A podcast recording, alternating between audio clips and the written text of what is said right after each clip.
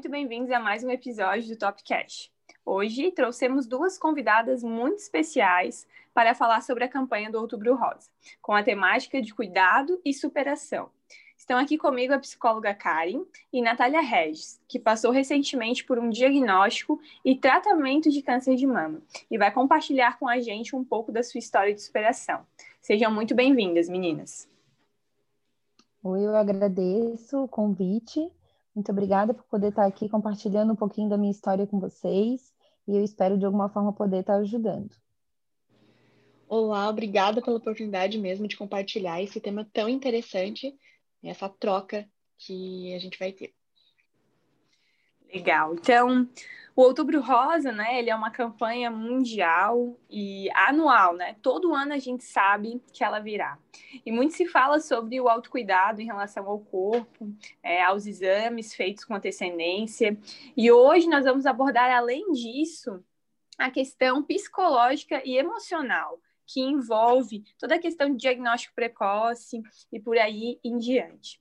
E além disso, né, quando a doença é diagnosticada, todo o desafio que existe emocional e psicologicamente também. Então, nós estamos com essas duas convidadas aqui tão especiais para explanar sobre o tema e nos trazer algumas dicas que com certeza serão essenciais. Então, eu gostaria de começar com você, Karen. Quais são os fatores psicológicos que afetam a pessoa de procurar fazer um exame? Como maneira preventiva? É importante a gente falar, primeiramente, Nath, sobre as representações que estão associadas ao diagnóstico de câncer de mama na nossa sociedade. Né? Que a gente observa que, na maioria das vezes, isso é muito atrelado a questões negativas, né? vinculadas à mutilação, morte, o luto.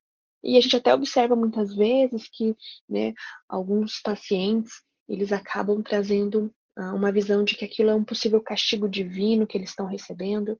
Né? Tudo isso é uma construção mesmo social. E essa construção dessa maneira acaba gerando também muito preconceito. Né?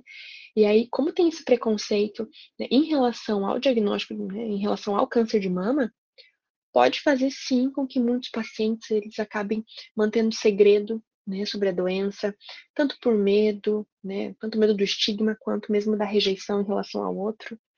Né? E, consequentemente, toda essa construção social negativa aí gera sentimentos né, nesse sujeito. Raiva, tristeza, né, ansiedade, medo. A gente observa também que muitas pessoas que passam por essa questão, elas acabam tendo algum comportamento de negação, que aí entra muito né, na, base da sua pergunta, né, em relação ao que faz não tomar ação para ir ao médico, para ter um, né, um diagnóstico mais precoce. Essa questão da negação, né, o corpo ele se organiza num mecanismo de defesa. E é como se ele pensasse assim, olha, é tão assustador lidar com essa situação, é, é tão pesado, o corpo ele nega. É como se ele pensasse, não, isso não existe. E aí, se ele nega, ele não precisa estar em contato com aquela possível doença. Aquilo, teoricamente, não existe, né? E aí faz eu ficar um pouco mais tranquilo. Então, o medo né, vai gerar essa negação, que, como eu verbalizei anteriormente, envolve mesmo um mecanismo de defesa. Né? E aí, se eu não entro em contato com essa doença, não tenho o que eu enfrentar, né? Porque até o momento não tem doença. O corpo ele caminha um pouco dessa maneira. E aí faz com que né, esse indivíduo, enfim, essa, essa mulher, ela acabe uh, demorando mais para poder ir ao médico e, de fato, ter um diagnóstico mais precoce. Entendi, Karen. É algo bem psicológico, realmente, né? Como a sociedade ela, ela nos afeta é, nessa questão. E trazendo isso, Nath, eu gostaria de levar para ti, né, para que tu contasse um pouco de como que foi essa tua fase inicial e o que, que te moveu a vencer isso e procurar, né, o diagnóstico precoce é, do câncer de mama. Então, meninas, eu vou compartilhar brevemente aqui um pouco da minha história, desde o diagnóstico até a cura, tá? É, só confirmando realmente o que a Karen falou, isso é muito verdade. É, hoje, a mídia e a sociedade ainda tem pouca informação referente ao câncer, e se a gente for ver, a própria mídia, ela passa uma imagem de morte, né? Se tu vai ver uma novela, 80% da novela, a pessoa que teve o câncer, ela morre no final É, o filme também, tu vai ver um filme que a pessoa está enfrentando um câncer, no final a pessoa morre. É difícil tu ver um filme que a pessoa é, se cure e fique viva. Então, essa imagem é, de, de, durante anos, né, é que a gente vai vendo e aquilo vai entrando na nossa mente. Então, a sociedade em si, né, como a Karen falou, reforçando, é, tem toda essa questão que de transmitir esse lado, né, de, de morte e não transmitir que existe sim uma vida após o câncer, né? Infelizmente ainda existe um número muito alto de mortes, existe por causa exatamente disso. A pessoa ela tem medo é, de procurar descobrir, né? Hoje através do meu Instagram eu ajudo muitas muitas mulheres, muitas pessoas em, em relação a isso e muitas relatam isso. É, eu não vou no médico por medo de descobrir e é onde eu falo. Mas é, você precisa fazer os exames anuais, né? Cuidar de você, porque é aquele ditado, ah, mas quem procura acha.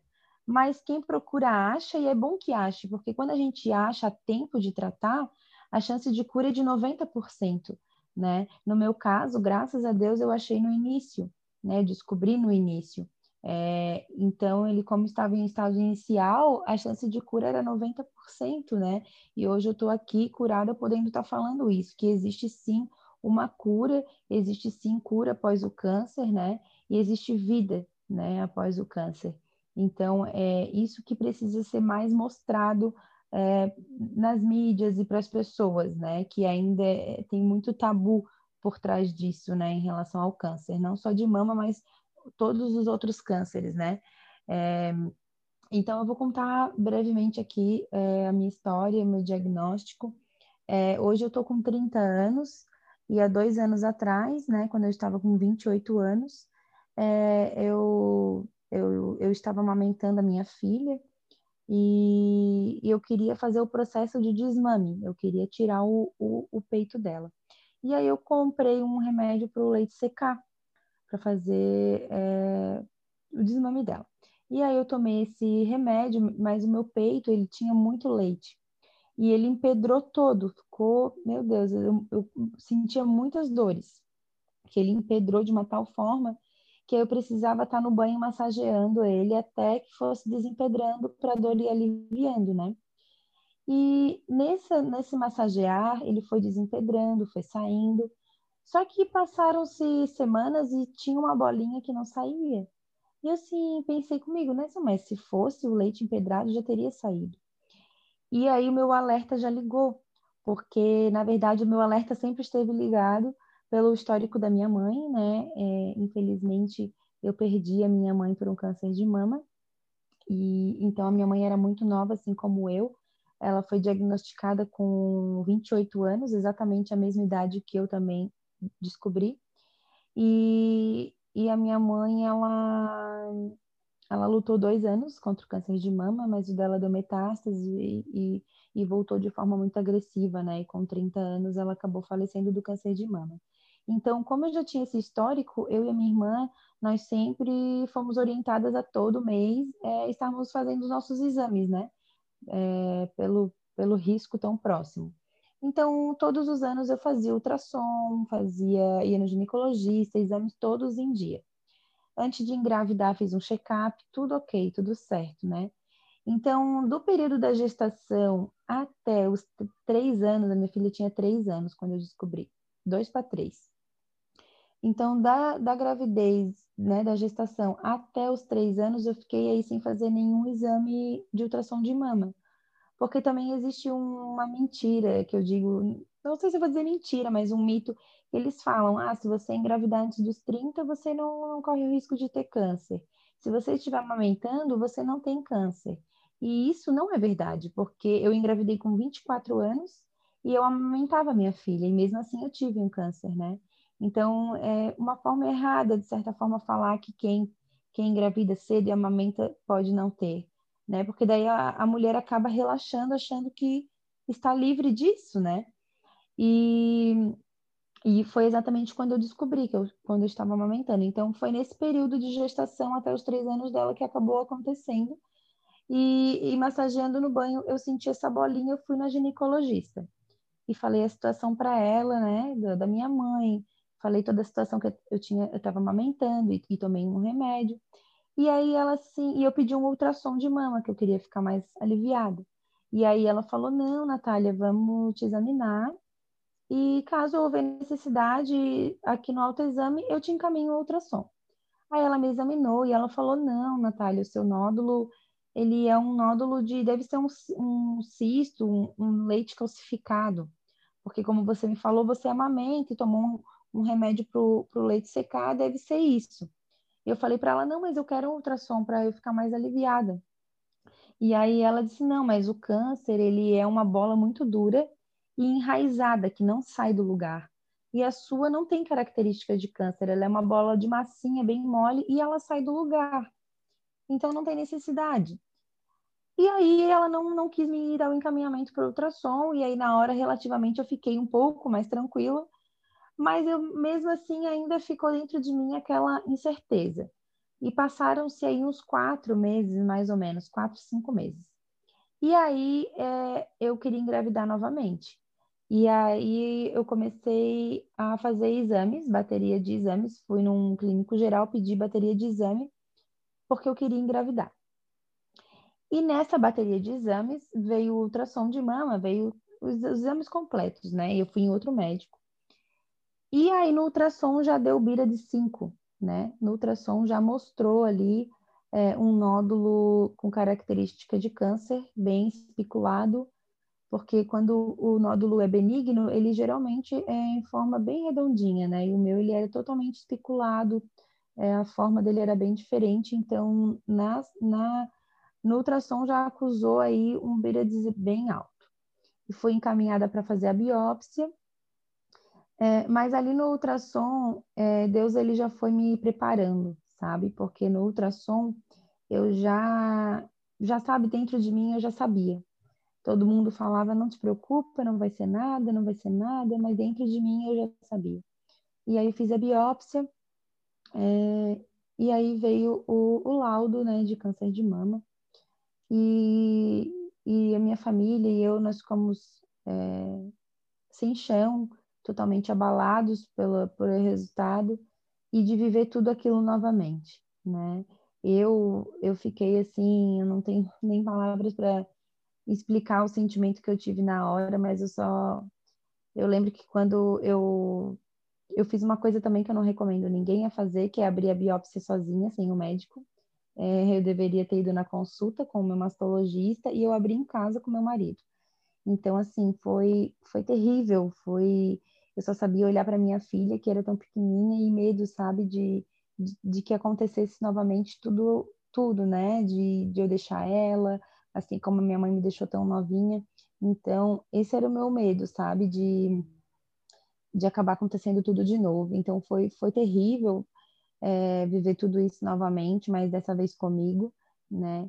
E eu sempre falo, procure mais de um médico. Eu sempre falo ali no meu Instagram, menina, sempre procure mais de um médico, porque se eu tivesse ficado só com aquela ginecologista, é, talvez eu, eu até hoje não, não tivesse descoberto, né? Talvez eu teria engravidado, já pensou se eu engravido sem fazer um check-up? E aí tenho que fazer todo um tratamento que é tão difícil, né, como a quimioterapia, a mastectomia que eu acabei tendo que fazer, e grávida, então teria sido muito pior, né? Mas Deus, ele, ele cuidou de cada detalhe, assim, e graças a Deus eu, eu descobri a tempo de tratar, né? E, e eu fui em outro médico, por isso que eu sempre falo, não fique só com uma opinião, vá em outros médicos, porque é muito importante a gente ter mais de uma opinião, né? É, e aí eu passei, primeiro eu fiz a, a mastectomia bilateral, né? Pelo fato da, de eu ser muito jovem e a minha mãe ter tido, é, o meu mastologista optou por fazer a mastectomia bilateral. E é, assim que eu me recuperei da minha cirurgia, já fui encaminhada à, à quimioterapia, né? E foi todo um processo muito doloroso, né? Ficar careca, é, e graças a Deus, assim, eu tive todo o apoio da minha família, que foi é, essencial para todo o meu tratamento.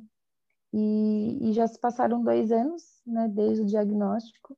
E hoje eu tô, Deus ele está restituindo aos poucos, né, tudo aquilo que eu fui perdendo nesses dois anos. Agora eu estou voltando à minha vida normal, vamos dizer assim, porque durante cinco anos eu ainda vou ter que tomar um, um remédio, né?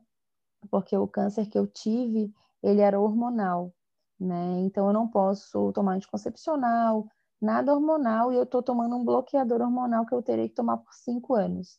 Então ele tem os efeitos colaterais, né, da menopausa e tudo mais, são os efeitos colaterais muito ruins, mas nada como um dia após o outro. Eu sempre penso que sempre é um dia menos, né? Eu prefiro não pensar que tem cinco anos aí pela frente para tomar esse remédio, mas eu procuro pensar que é um dia menos. Cada dia é um dia menos e logo tudo vai estar no seu devido lugar.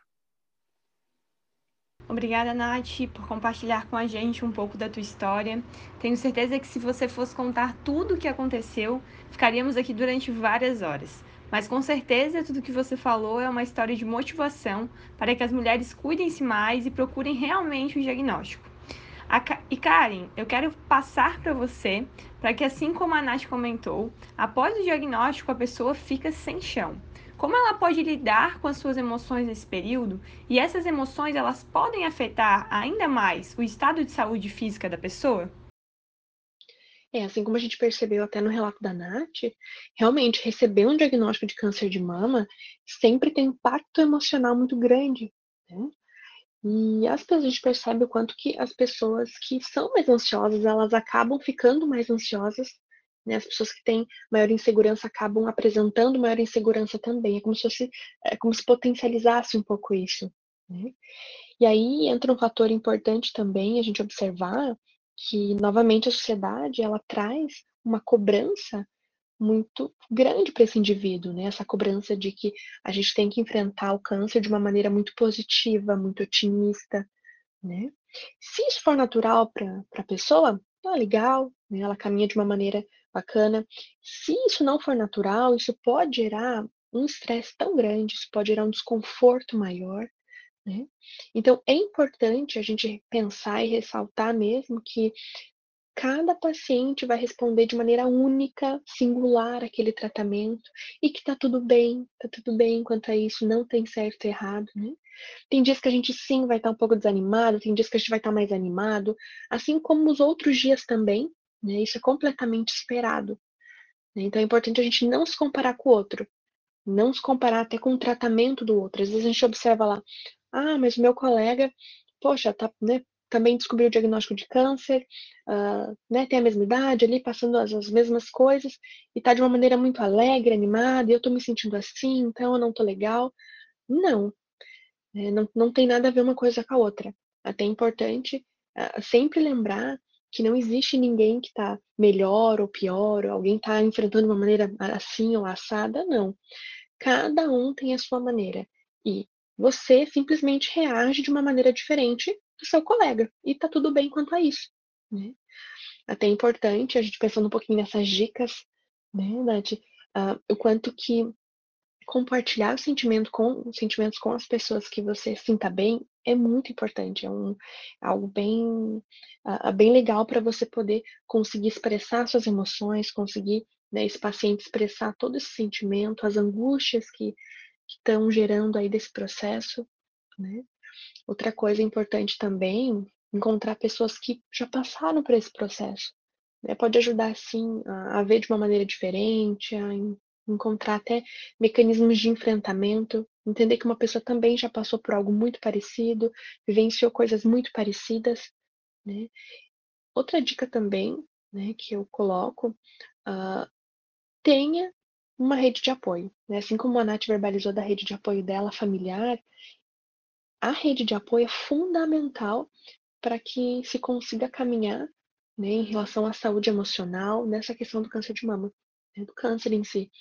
Então, né, ter pessoas que você sinta bem, pessoas que você gosta, que você consiga conversar, expressar emoção, né, não, sentir julga, não sentir julgado né, com o que você vai falar ou expressar, isso é muito, isso é muito bom, colabora muito, né?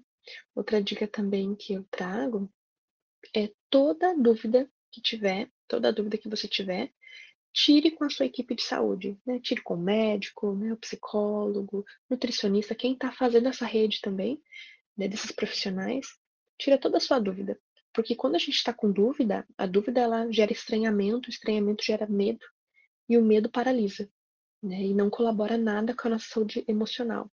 Então, teve dúvida? Pergunta, questiona, né? tira todas as suas dúvidas, né? Os profissionais estão todos ali dispostos a abrir todo esse leque das informações, né?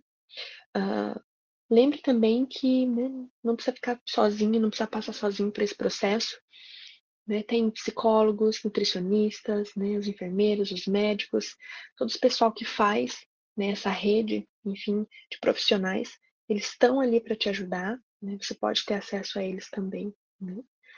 E por fim, é até importante uh, realizar atividades prazerosas, né? Atividades que uh, te geram tranquilidade, prazer no dia a dia. Não precisa ser coisas grandes, mas coisas que te amenizam, que né, deixam você mais confortável. Por exemplo, escutar uma música, assistir um filme. Né?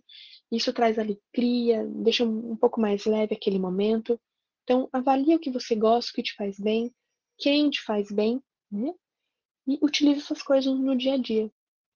Tá pensando um pouquinho sobre a pergunta inicial, né, em relação se isso afeta fisicamente, né, essa maneira de lidar afeta fisicamente né, o indivíduo. Quando a gente vai pensar no sentido de doença mesmo, de fato, ela não vai mudar o diagnóstico, né? Mas a gente conseguir lidar de uma maneira mais saudável com a nossa saúde emocional nesse processo, né, faz com que esse processo de fato ele se torne mais tranquilo, mais leve, né, e a gente consiga caminhar de uma maneira mais assertiva mesmo. Karen, ótimo, ótima tua explanação, muito obrigada. É, e Nath, para a gente estar tá finalizando o podcast, não poderia ser diferente, né? Eu tenho certeza que a tua história existem diversos detalhes, mas de uma maneira breve, é, como você conseguiu superar esse período de tratamento e quais dicas você daria para alguém que está passando por isso? Complementando, né, a fala da Karen. É, então, o que eu queria deixar, né, é, complementando a questão ali que ela falou sobre essa rede de apoio, é fundamental procurar um, um profissional, né? Um, um, eu tive todo um apoio psicológico, é, toda uma estrutura, não foi só eu e o oncologista, foi eu, foi o oncologista, o nutricionista, é, que, que, me auxiliou, auxiliou, na alimentação, na atividade física, é, o psicólogo que também me atendeu. Então, foi um conjunto para que eu pudesse passar da forma, da melhor forma, da forma menos ruim, vamos dizer assim, se, é possível dizer, porque é um tratamento horrível, né? Mas se tiver todo esse apoio, né, essa, todo esse conjunto, é uma forma de passar mais leve, né?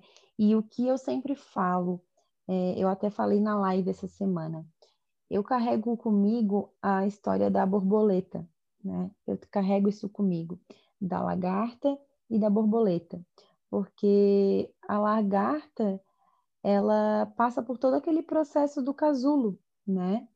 E, e a gente vê hoje uma borboleta voando, a borboleta ela é linda, né? Ninguém quer pisar na borboleta, ninguém quer machucar uma borboleta porque ela é linda. Mas quando você vê uma lagarta ou um casulo, você acha feio. Muitas vezes você quer pisar, você quer, né? Você não dá bola, você não olha da mesma forma quando você olha para uma borboleta. E, e eu me via no processo de quimioterapia, quando eu estava careca, eu me via igual uma lagarta né? É, feia, é, né? Naquele processo de casulo, que o casulo ele é escuro, ele é dolorido, né? Para a lagarta poder sair dali, ela ela sofre, né? Aquela metamorfose para virar a borboleta. Então eu carrego isso comigo. Se eu nunca tivesse passado por esse processo de lagarta, de casulo, eu não teria virado borboleta, né? Que hoje eu sou uma pessoa totalmente diferente eu não vou aqui romantizar o câncer, não vou aqui falar, né? Porque ele realmente é uma doença horrível. É, mas o câncer ele foi um grande professor na minha vida. Ele também me trouxe coisas boas, né? Ele trouxe aprendizados que eu nunca teria tido nos momentos de alegria, né? Só nos momentos de dor, assim, que ele me ensinou coisas que eu nunca teria aprendido nos dias de, de riso. Então, hoje eu aprendo, é, aprendi né, a dar valor a, a, coisas que muitas vezes nós deixamos passar despercebidos, né? Então, ele foi um grande professor, um grande professor. Eu passei por todo o meu processo, até ali na, na minha bio, né? É, no Instagram eu coloquei que eu estou vivendo o meu propósito. Eu encontrei no, nessa minha jornada na, na luta contra o câncer de mama, eu encontrei o meu propósito. Então, eu penso que se eu não tivesse passado por tudo que eu passei, com certeza eu nunca na minha vida queria ter passado por isso. Ninguém quer passar. Mas se eu não tivesse passado pelo que eu passei, eu não tinha descoberto o meu propósito, que é ajudar tantas mulheres como eu tenho feito, né, no, no meu Instagram, nas redes sociais. E isso me motiva Cada vez que eu ajudo uma mulher, cada vez que eu vejo que eu fiz a diferença na vida delas, eu vejo que realmente esse é o meu propósito, de estar ajudando e estar mostrando que o câncer tem cura sim, né? E, e eu quero agradecer aqui a vocês, obrigada pela oportunidade é, de estar falando a minha história, de estar contando que existe sim uma vida após o câncer de mama. Ótimo, Nath. Muito obrigada. Que conteúdo incrível nós tivemos aqui hoje. Muito obrigada, meninas, pela participação de vocês. Eu tenho certeza que esse podcast ele será de grande ajuda para todos que nos ouvem passam por isso, ou até mesmo conhecem alguém que está passando por uma situação como essa. Obrigada, Nath. Mais uma vez, obrigada, Karen, também. Obrigada pela oportunidade. Obrigada, obrigada pela oportunidade de né, conversar um pouquinho sobre esse tema tão relevante, tão importante mesmo no nosso dia a dia. Muito obrigada para você também que nos acompanhou até aqui e nós nos vemos nos próximos episódios do Topcast. Até lá!